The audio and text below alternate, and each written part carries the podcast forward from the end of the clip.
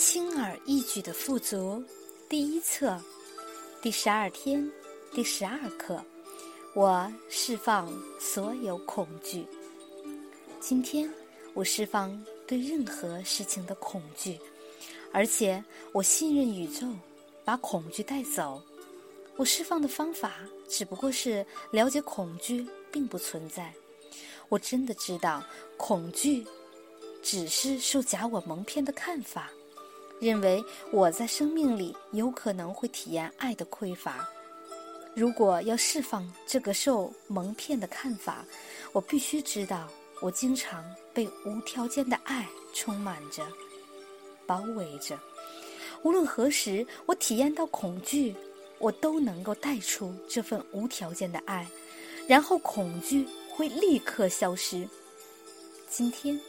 我释放所有恐惧。导读文章：诚实，当下之美。今日功课：为自己写下五至十句关于喜悦和丰盛的肯定语句，并整天重复朗读这些句子。肯定语句：我只拥抱和平。谨记今天，信守承诺。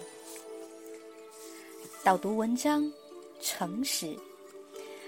一九九四年，我的好友买下一块我为他物色的地皮，但几个月之后，他打电话来说让我帮他出售那块地皮。他说只要能够卖掉，他愿意负担百分之四十的亏损。我明白他的迫切，并同意帮忙卖掉它。挂断电话后，我立刻意识到。这笔交易非常好，放过太可惜了，就决定自己买下来，这样对我们双方都有帮助。他能够实时出手，而我也可以从中获得可观的利润。可是我不情愿向他出价，也因此挣扎了好几天。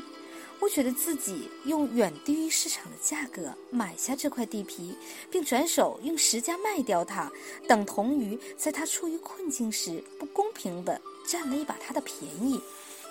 当与朋友再次见面时，我向他解释，花了很多时间来整合这笔交易，而使得自己可以买下此地皮。虽然我预期他会生气，对我感到失望，但他的反应却刚好相反。他用敬佩的眼光望着我，并说他希望也能像我这样诚实。于是，我们延迟对此地皮的任何决定，而就诚实和对生命中每一个人真诚敞开自己的重要性谈论了很久。第二天，我接到一个电话，有人希望购买我朋友的产业，价格是我朋友想要卖出的两倍。他不仅不用亏损四成，反而能获得两成的利润。当我喜悦的递合约给他时，我忍不住嘲笑他。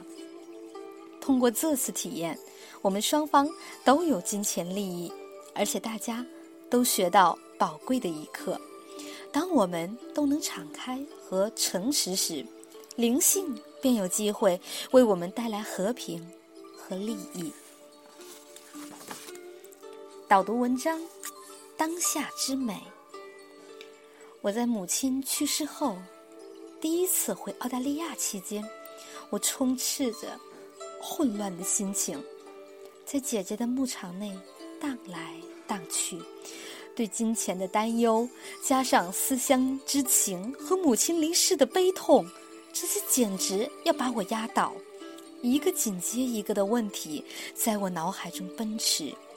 一件又一件不如意的事情涌上心头，然而，在一刹那间，我有意识地放下所有过去和未来，臣服于当下。我完全改变了围绕着我的纷乱。当我这样做时，我察觉到根本没有过去和未来，只有当下。那一刻。我觉察到包围着我的世界，景象、声音和气味之美全然的强烈起来，就像我是第一次看见大自然本身的种种壮丽一样。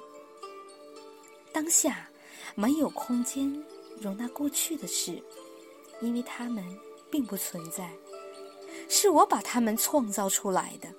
在那创造里，我封锁了无比、无与伦比的当下之美。